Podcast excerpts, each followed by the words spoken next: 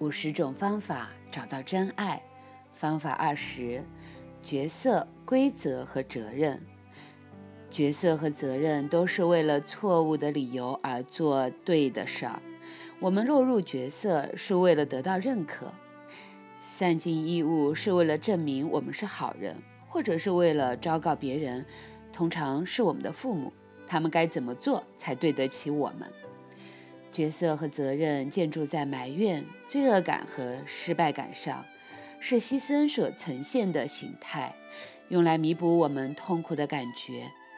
角色像是框限我们的盔甲，切断我们的亲密感，切断我们给予和接受的能力，造成死寂沉闷的感觉。大好人和工作狂是两个最常见的角色，在我们的社会里。最饱受创伤的年龄大概是三岁，也就是当我们开始背上了大部分角色的时候。角色和责任是性格的一部分，是我们孩提时发展出来的策略，以帮助我们弥补失败或罪恶感。而后这些角色很可能实际就毁了一个长大的成人，让他由内的透支而精疲力竭。小孩天生是柔软的、可爱的、创造的。给予的、接受的和真诚的，但你只是在扮演角色，这份敞开就不存在。承诺、真实、轻易、自由和其他的美德就无法成就。有趣的是，害怕承诺其实是害怕牺牲，但牺牲是活在角色中的结果，也就是做别人期待我做的，即使我不情愿。但看似矛盾的是。真正承诺却会创造自由、解放和轻松的感觉，因为承诺是来自自己的选择和全然的给出，能够给予和接受，能增进我们的自我价值感，也能疗愈对承诺的恐惧感。这种恐惧感来自于认为没有人，包括我们在内，是值得被持续关注的。给予和接受带来光。能很自然地整合对立规则，建立在罪恶感和伤痛上，有着和角色责任一样的运作特性。规则是对我们自己和他人的刻板要求，是一种没人能赢的情况。虽然某人可能遵守了你的规则，你多了一点安全感，但仍然会有害怕而不断地想出新的规则。规则只是假的原则。原则是顺应生命的流动，是对话的开始而非结束。我们每个人都有几百条相互矛盾的关于亲密关系的规则，原来的用意是为了保护我们，但最后却将我们和我们的所爱分开。规则既能被创造，就能被打破。原本想要预防的事儿，却因为设了规则而层出不穷。练习。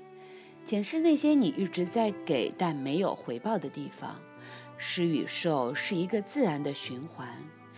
给予带来接受，某个你无法接受到回馈的地方，就是你还在角色里。把角色改为真实的给予的方法，就是选择去给，而非因为你应该给才给。写下来。这些是我一直在给但没有接受到回收的地方，他们都是什么呢？列出你所有的规则，有关于那些假如不照着你的规定来，你会感觉到受伤、沮丧或屈辱的地方，例如不忠、迟钝、不体贴。想找到这些规则，可以先回顾之前你感觉到受伤的时候。如果找到了你心中的规则，对你觉得可以放下的部分做新的选择，把这些规则交给你的高层心灵，改变为原则。规则是僵硬的，但原则是有弹性的。难怪有人说，所有的规则终究是要被打破的。规则掩藏了旧伤痛和罪恶感，其实是一种祈求被攻击的防卫。如此，伤痛和罪恶感才能借机得以治疗。但通常，当我们设的规则被打破，我们会经历到关系的痛，于是我们就采取了防卫回应或攻击的姿态，以保护自己，却忘记利用这个机会来沟通、治疗和净化自己。写下来，我的规则有，你有哪些规则呢？仔细的检查，有什么角色和规则可能在障碍着你拥有一段关系？写下来。一，我愿意改变的角色是。二，我愿意改变的规则是。三，我做了很棒的选择。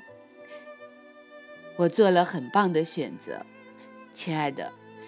你准备做什么很棒的选择呢？你将要来改变哪些你既有的执着的规则呢？你准备放下什么样的一些角色呢？闭上你的眼睛，让自己在你的心里深深的拥抱。拥抱你的完美伴侣，拥抱你的真爱，拥抱你的美好的未来。也看到，因为你的成长，因为你的改变，你的人生不同了，你身边的人不一样了，你的家庭，你的家族也因为你而变得不一样了。你不是一个人。你有我陪着你，我是金颖。欢迎你和我留言，和我互动。